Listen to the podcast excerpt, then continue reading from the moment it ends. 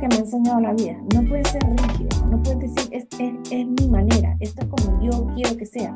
Porque al final del día no se trata de, de Mujeres y Dinero con Gabriela Huerta.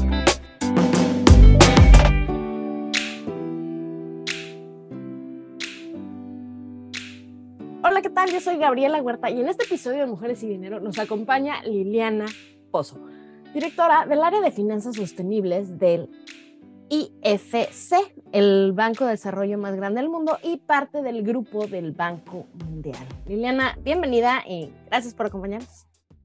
Muchas gracias por la invitación. Estoy muy contenta de estar aquí con ustedes. contenta yo.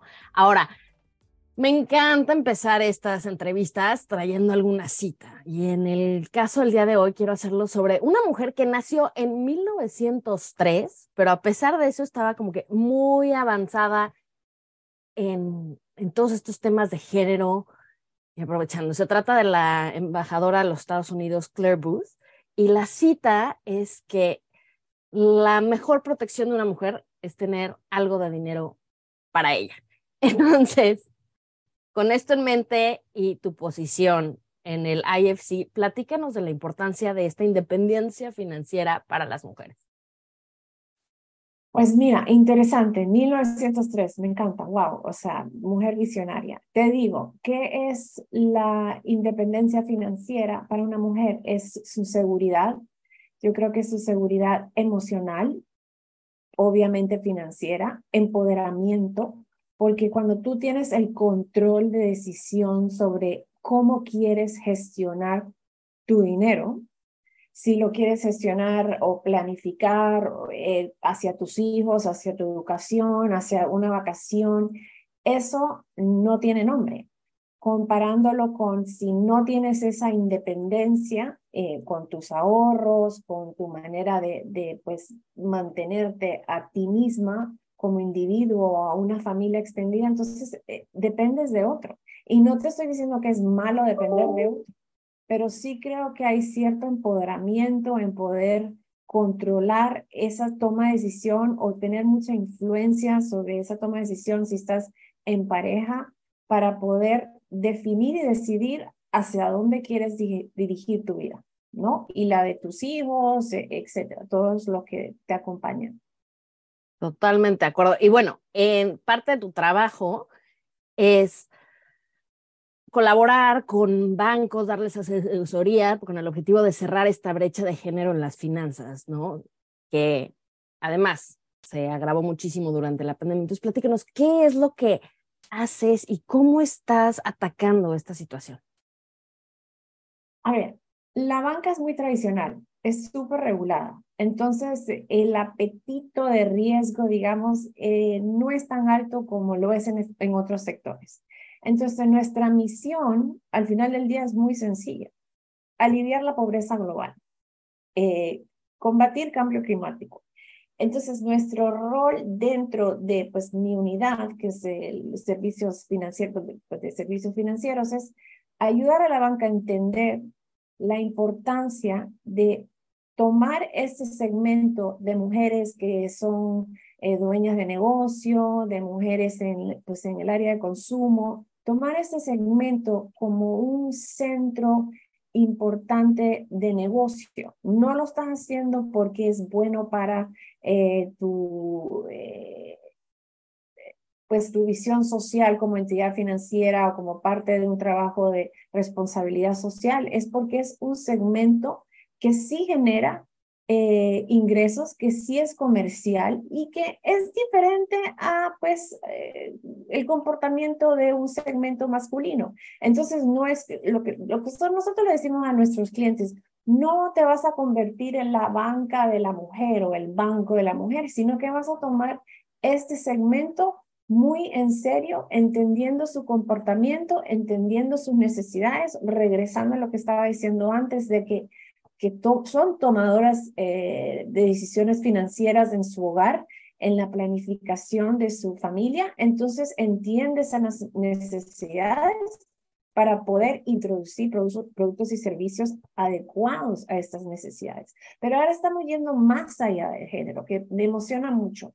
Estamos trabajando con refugiados. En América Latina estamos trabajando con el segmento de refugiados venezolanos, enfoque en mujer, en Colombia, Brasil, Perú, en Ecuador. Estamos trabajando en este segmento en Europa, porque yo lidero eh, los dos continentes, eh, Latinoamérica y Europa, y en Europa estamos trabajando con los refugiados eh, ucranianos, entonces dando a conocer este segmento a la banca europea, a la banca latinoamericana, las necesidades financieras y los desafíos que acompañan estas poblaciones, no solo de refugiados, pero también de migrantes que no tienen identidad nacional en los países donde se han ido, donde no tienen un historial crediticio. Entonces, es un tema muy importante para nosotros en América Latina, el tema migración, donde, de, a dónde terminas. Eh, yo soy hondureña cubana, entonces tengo una mezcla interesante, pero muy eh, basada en esa migración, ¿no? Entonces, eh, es una necesidad financiera real e importante que estamos trabajando hace más que cinco años eh, en América Latina y ahora comenzando en, pues en Europa, pero también otros segmentos. Y, y, y, y tú dime cuando quieres que pare, pero pues entendiendo bien lo que es eh, comunidades LGTB, que es otro segmento que también no ha sido atendido como debería ser, entendiendo esas necesidades. Eh, segmentos de afrodescendientes, mujeres afrodescendientes. Entonces estamos de verdad tratando de quitar todas las capas en lo que es esta inclusión financiera, no solo género, no solo mujeres, pero mujeres afrodescendientes, eh, refugiadas, etc. ¿Y cómo ha sido la aceptación o la adoptación por parte de los bancos cuando llegan ustedes con estas ideas? O sea, ¿cómo haces tus negociaciones con ellos?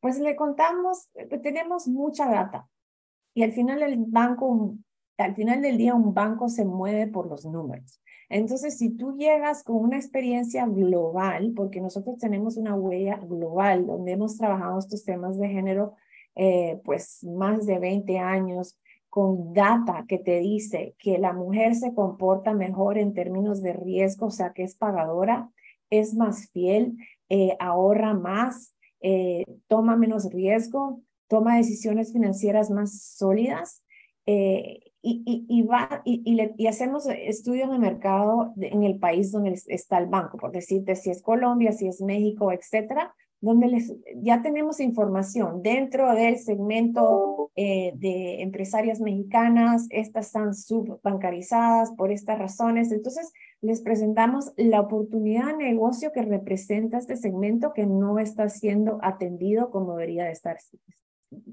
atendido. Muy bien, y no sé si puedas darnos ejemplos del otro lado de la moneda, o sea, no lo que estás trabajando, pero si, por ejemplo, yo me encontrara en un lugar donde no, no tienen planes o proyectos en este banco enfocados a mí, mujer latina, etcétera, ¿cómo puedo llegar a negociarlo? ¿Es recomendable? ¿Es mejor esperar? ¿Qué se hace?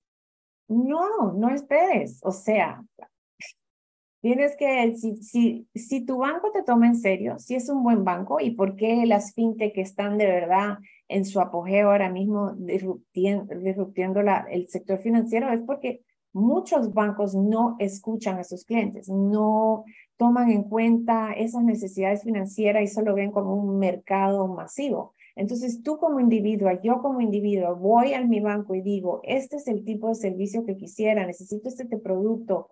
Eh, entre más gente va y dice y comenta y, y, y, pues más pone, tiene que poner atención o si no, simplemente me voy y me voy por esta razón y me voy a esta otra entidad que me está ofreciendo lo que estoy buscando. O sea, ser verbalizarlo es muy importante. Claro, hablar, porque si no decimos nada, o sea, el que no habla Dios no, lo oye, ¿no? El que no llora no mama, como, dice, como decimos. Más claro ni el agua. Y bueno, ahora, mencionaste un poco de, de que IFC es global, pero también tu carrera ha sido global. Entonces, platícanos un poquito sobre personalmente, ¿cómo ha sido ir viviendo en distintos países, distintas regiones y qué es lo que más has aprendido de ello? Pues sí, he vivido en Asia, viví en Indonesia, en Estados Unidos, ahora vivo en Viena, en Austria, he vivido en Colombia, en República Dominicana, en Nicaragua, en Honduras, en Cuba, o sea, he vivido en muchos lugares. Pero a mí siempre lo he tomado como un sentido de aventura. Yo creo que eh, ese es un espíritu que uno lleva adentro y por eso siempre supe que quise una carrera global. Eh, fue interesante porque me acuerdo el momento que decidí que yo quería trabajar en desarrollo. Yo estudié en San Pedro Sula, Honduras, el colegio, yo soy de ahí, crecí ahí, y cuando era eh, mi último año, yo estaba estudiando en una escuela bilingüe y vinieron unos médicos estadounidenses pidiendo voluntarios como traductores y nos fuimos a traducirle a gente súper pobre que, que estaba recibiendo la, la ayuda gratuita médica y ahí me di cuenta el impacto que uno puede tener irrespectivo de lo que está haciendo. Yo simplemente estaba traduciendo de un idioma al otro, pero estaba, pues, había esa comunicación que yo estaba facilitando. Entonces ahí mismo yo tenía 17 años, 18 años, decidí, yo quiero ayudar a la gente, pero eso es como súper amplio, ¿no? Entonces, bueno, fui, estudié economía, eh, mi primer trabajo fue en Guantánamo, en la base naval, trabajando con los refugiados cubanos y haitianos. Entonces ahí me di cuenta que yo no me quería quedar como en un país, sino que de verdad quería tener una cobertura global para aprender. Y como te digo, mi espíritu de aventura, pues no quedarme solo como en mi Centroamérica, sino que pues ir creciendo. Viví en Argentina también, ahí conocí a mi esposo entonces, pues al final del día, el mundo es súper amplio, súper grande, pero tenemos tantas cosas en común que pues vas aprendiendo una cosita de otra y encontrándote, eh, conociéndote partes que quizás no tenías en cuenta de tu persona eh, cuando estás en un país súper diferente a tu cultura, como lo que es Indonesia, donde no hablas el idioma y, lo encuentras como algo positivo, ¿no? Como un, un, un, proceso de aprendizaje, un camino de vida que no, no lo cambiaría por nada, la verdad. Yeah, y además de esta forma de pensar positiva, llegar con la actitud correcta, ¿qué recomendaciones haces a alguien que está a punto de embarcarse su primer cambio internacional? O sea, ¿qué hay que hacer cuando llegas? ¿Cómo armas tu red de apoyo, etcétera? Pues ahora es súper fácil porque tenemos internet. Cuando yo comencé, pues era todo en persona, ¿no? Pero uno, si lo estás dudando, hazlo. Si estás ahí con tu trabajo súper aburrido y está, tienes 20 años, 30 años, 40 años, no importa. Y como quiero algo más, quiero algo más, sigue esa pasión. O sea, sigue lo que quieras hacer. Primero, o sea, no lo dudes. Ten confianza en, en ti mismo, en decir yo puedo, Claro, hay que ser inteligente. ¿Dónde voy? ¿Cómo voy a vivir? ¿Tengo dinero? Etcétera. Em, y al final hay mucha gente que está en lo mismo, o sea, no estás solo. Entonces, eh, tienes que estar abierto a, conocer gente, tienes que estar abierto a conocer gente diferente a, ti, a, a, pues ser más abierto, pero igual inteligente, o sea, no que se aprovechen de uno, etcétera, pero de verdad ser como auténtico a quien eres y entablar pues amistades sobre la marcha, digamos. No nada, no, no va a ser todo, si, no te pones ahí, si no te pones ahí como a buscar, de verdad quiero formar una comunidad, no te va a llegar, o sea, no te van a tocar en la puerta. Tú tienes que salir a buscarlo. Claro, y luego, ¿cómo sigues manteniendo las relaciones una vez que vas cambiando de países? Instagram, WhatsApp. Y la verdad que COVID eh, un poco nos ayudó a todos a reconectar con viejas amistades. Hubo una época que yo dije, ok, cada país que vaya, que yo sé que conozco a alguien ahí, porque antes vas de trabajo y vas y haces tu cosa y te vas y chao.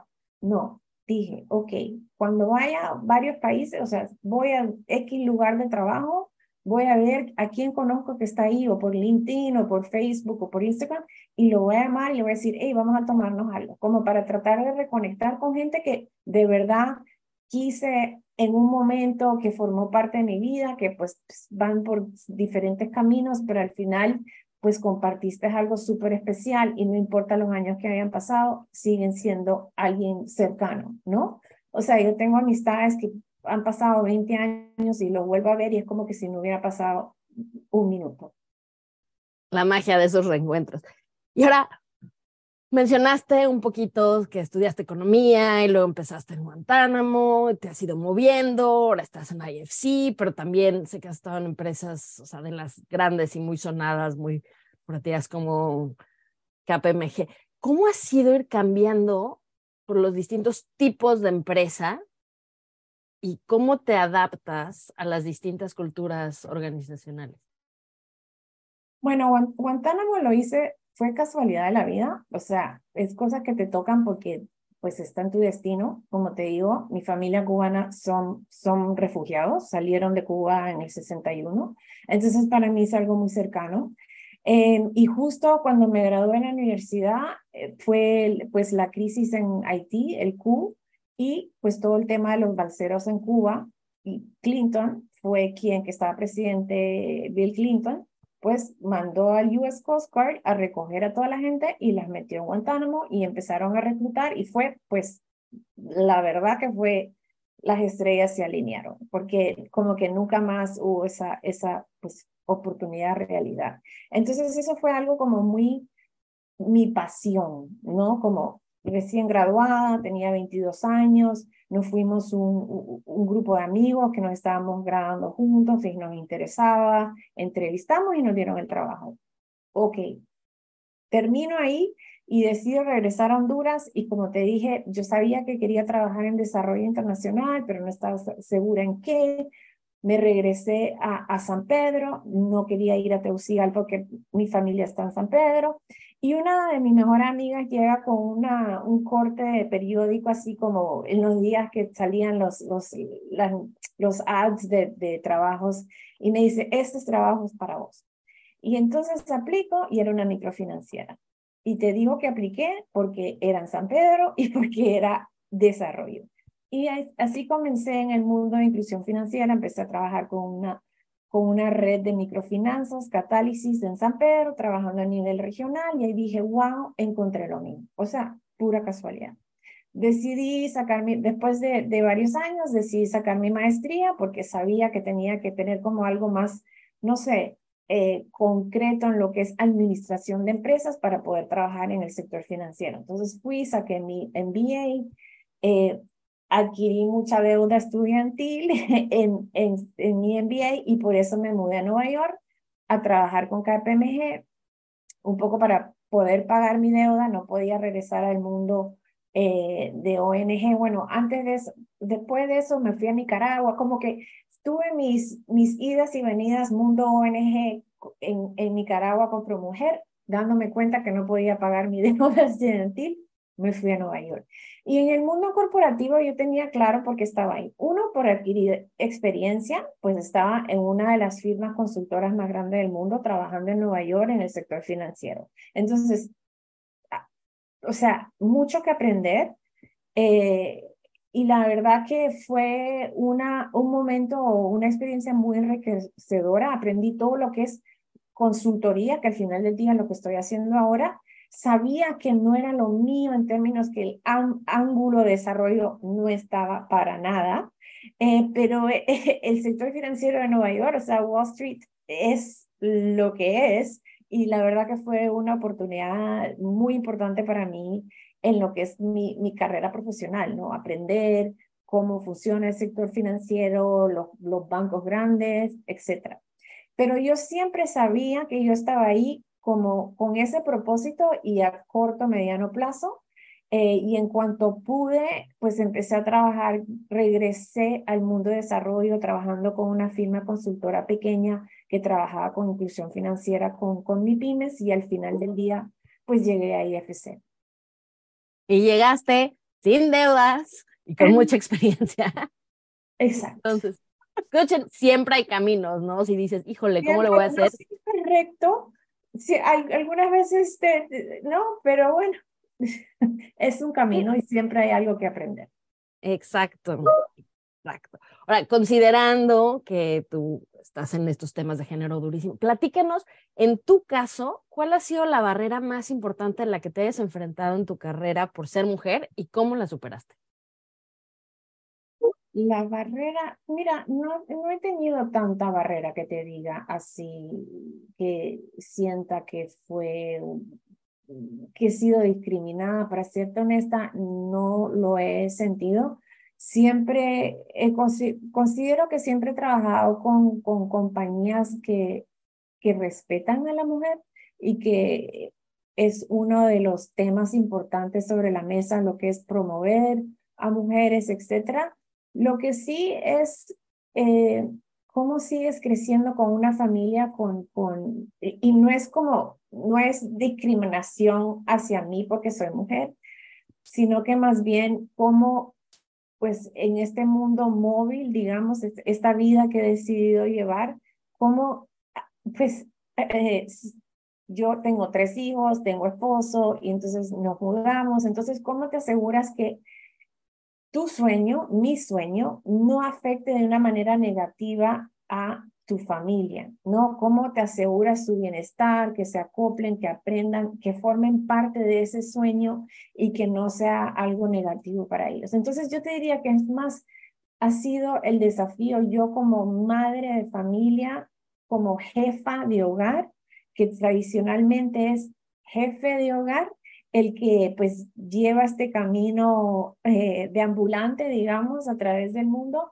y no porque he sentido discriminación por ser mujer, sino que es un papel diferente, tradicionalmente diferente dentro de la sociedad. Entonces, algunas veces, pues te miran de otra manera, eh, pero por, por lo menos en IFC eh, hay muchas colegas que estamos en lo mismo, entonces te sientes que eres como una líder en, en algo nuevo, abriendo camino, y veo como mis hijos quiero decir que son orgullosos de su madre, ¿no? Como, como decir, eh, cuando digo que trabaja, que eh, trabaja en el Banco Mundial, que se les ve que ahora ya están más grandes, son adolescentes, que, que, que lo valoran, ¿no? Y uno de ellos quiere seguir ese camino, le digo, no, no, no, no, no, estudia ciencia.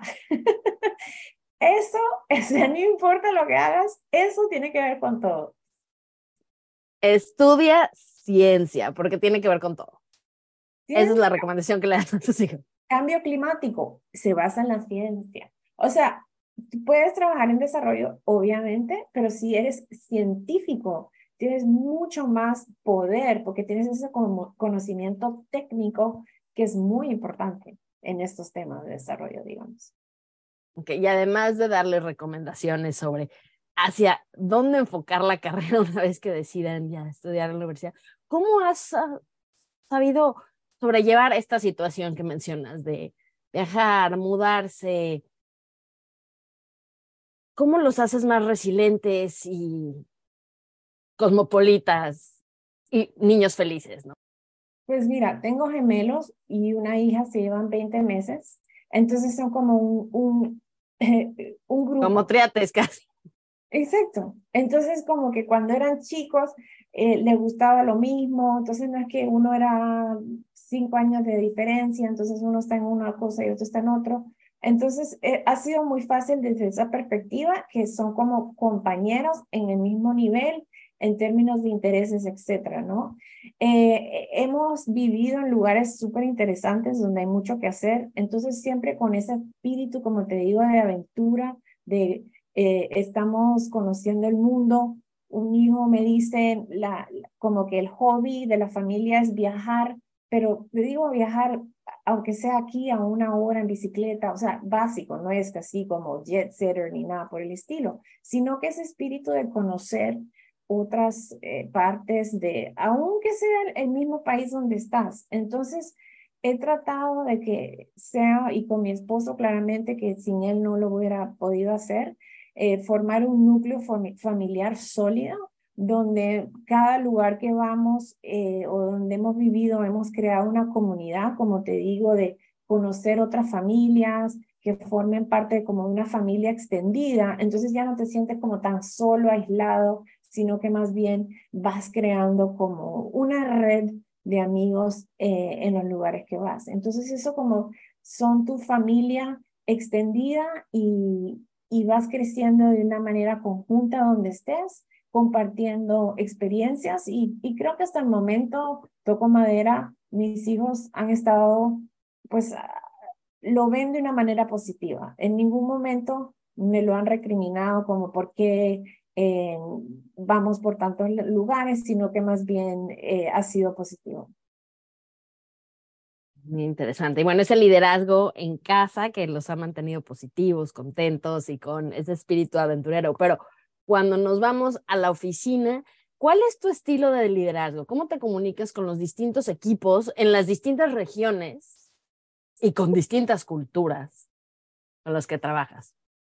Pues mira, yo me considero una persona súper abierta eh, y honesta, franca, eh, justa y pues quiero que, sentir que el equipo se sienta parte de un equipo y no que yo soy la jefa y todo el mundo tiene que hacer lo que yo digo, sino que más bien crear el espacio para que la gente sea creativa dentro de una institución que es bastante cuadriculada, aunque tratando de no serla, y, estamos mejorando en eso, pero darle a la gente, eh, empoderar al equipo para que sean creativos, para buscar soluciones, son problemas difíciles lo que estamos tratando de resolver, eh, pero siempre con una estrategia clara hacia dónde queremos ir, eh, cuáles son los resultados, lo estamos haciendo juntos, si hay un problema, comentémoslos y, y pues como que tratando de crear un espíritu donde estamos remando todos hacia la misma dirección. Si alguien tiene una idea mejor cómo hacer las cosas,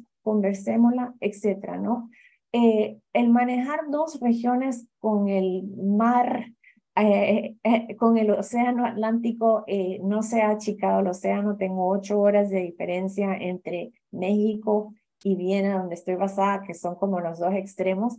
Eso no lo puedo cambiar, es parte de la realidad, pero tengo mucha confianza en mi equipo en Latinoamérica, he estado trabajando con ellos hace mucho tiempo, entonces como te digo, es una es crear un, un, un equipo con mucha comunicación y mucho empoderamiento y mucha confianza eh, para pues ir moviendo las cosas, ¿no?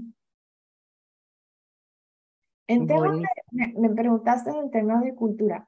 Fíjate que antes yo manejaba eh, Asia Central, que son Kirguistán, Uzbekistán, y para mí fue un momento de aprendizaje importante, ¿no? Porque son los países exsoviéticos, que es una cultura completamente diferente, una manera de trabajar muy diferente, pero al final del día te lo tienes que tomar como yo estoy aprendiendo de ti y no vengo a imponer mi cultura sobre ti, eh, sino que más bien yo soy el que está de, de visita en términos de no conozco nada del sector financiero de Uzbekistán, por darte el ejemplo, ¿no? Entonces, pues hablando con colegas un poco para entender bien las diferencias y qué podemos hacer para, para mejorar eh, la situación. Entonces, siempre trabajar con, de una manera humilde, traer esa humildad a, a lo que estás haciendo, aprender de los demás para entonces en conjunto, pues ir formando hacia dónde vamos sabiendo que pues son estilos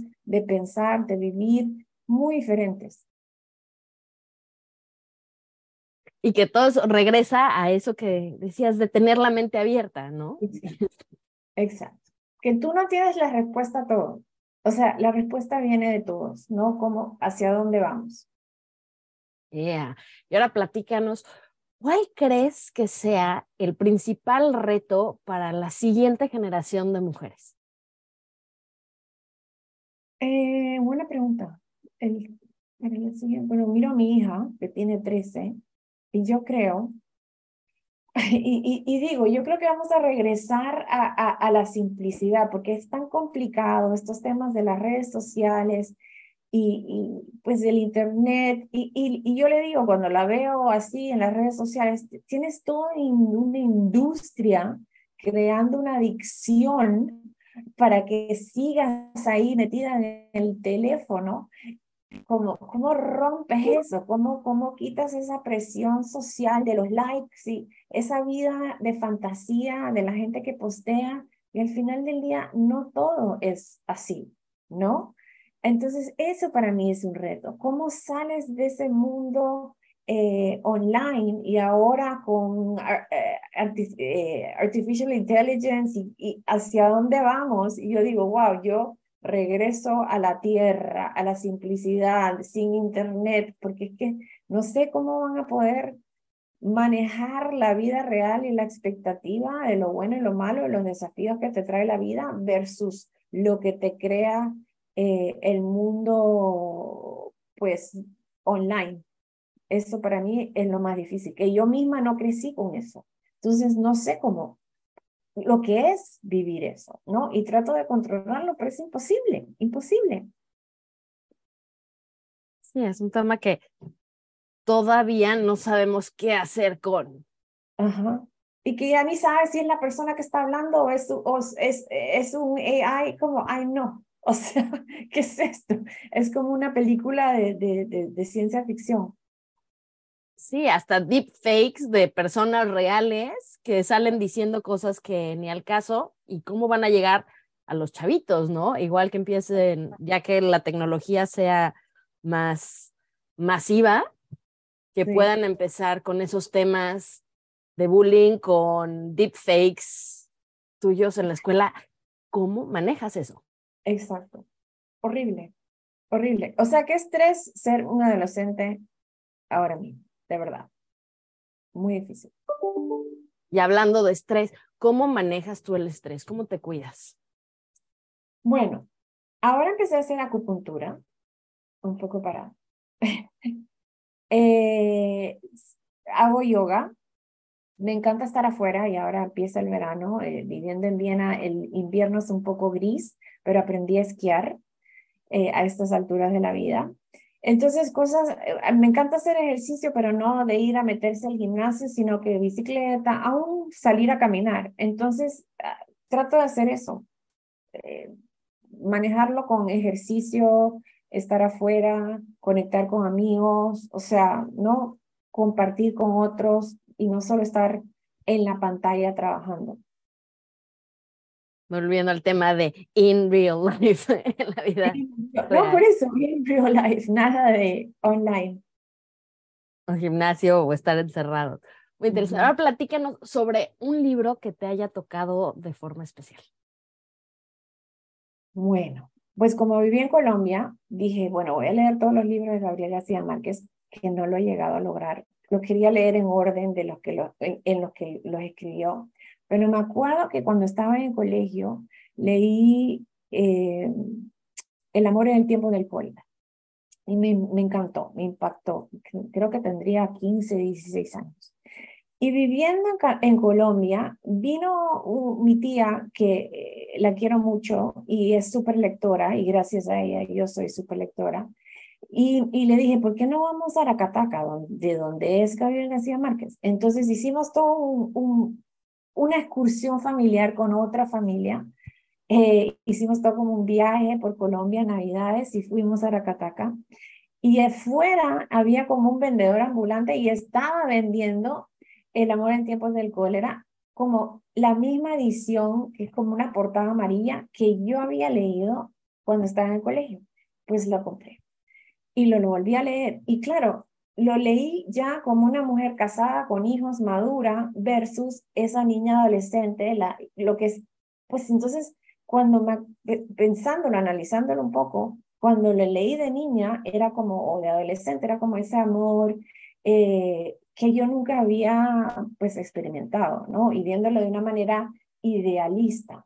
Y cuando lo volví a leer ya como mujer madura, pues lo vi del otro lado, ya como los viejos no que sea vieja, sino que lo que han pasado por ese, por ese camino de, ok, empieza con aquel amor, pero al final del día es un compañerismo, es como llevarte, o sea, eh, lo vi como de, de, dos perspectivas, eh, por mi edad y por lo que ya había vivido, pero el mismo libro físicamente en términos de visualmente y pues haberlo comprado en Aracataca, pues le dio mucho más valor, digamos, sentimental. Entonces lo leí con mucho más cariño porque vi la casa de Gabriel García Márquez, vi el pueblo, vi eh, la estación de tren eh, todo eso, ¿no? Que él cuenta, relata en 100 años de soledad. Entonces, para mí, no, no solo es el libro, sino que ha sido toda la experiencia que, que lo acompaña cuando lo leí las dos veces. Cenando esta experiencia, entonces dijiste que eran dos libros completamente diferentes. Porque yo era... Eras diferente, porque tus perspectivas, tus experiencias de vida, y tú eres la misma persona, y has estado o sea, y recuerdas lo que sentiste en ese momento. Pero entonces eso también te abre los ojos a que las mismas cosas, dependiendo de la experiencia de vida que haya tenido una persona, pueden significar y les pueden hacer sentir cosas completamente diferentes en arte, en lectura, en música, en todo. Entonces, no sé si hayas pensado cómo eso afecta las interacciones humanas en general. O sea, porque si tú misma unos años después eres diferente y tomas las cosas diferentes, como alguien que vivió en otra casa, en otro espacio, con otras circunstancias, ven lo mismo que tú estás viendo. Una pregunta profunda. Eh, pues te digo que al final del día es cómo, cómo haces esa conexión y qué encuentras, qué, qué similitudes tienes, qué tienes en común, que puedes compartir. Todos somos diferentes, todos tenemos una historia diferente, todos venimos de otro lugar.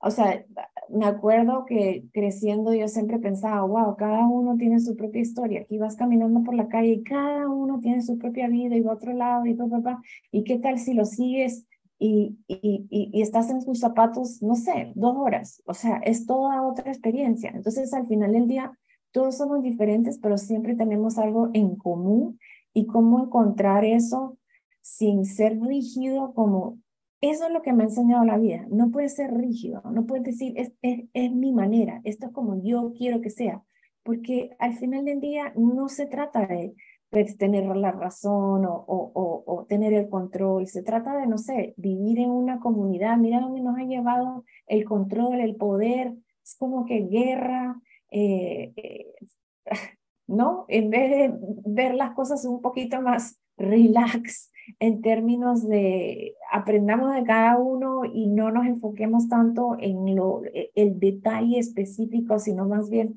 encontremos esas eh, cosas que tenemos en común.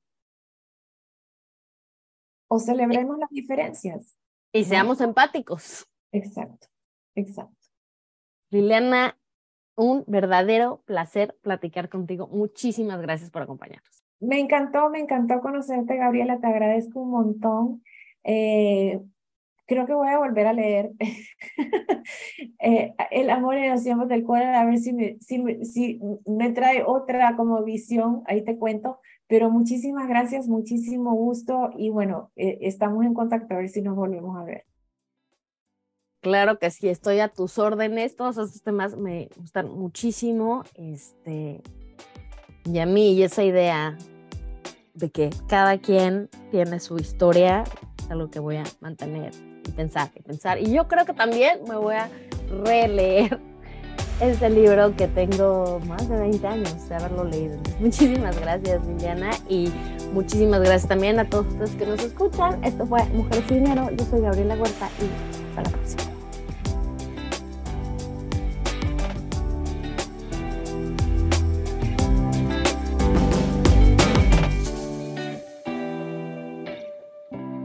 Mujeres y Dinero con Gabriela Huerta, el podcast sobre las mujeres en el top.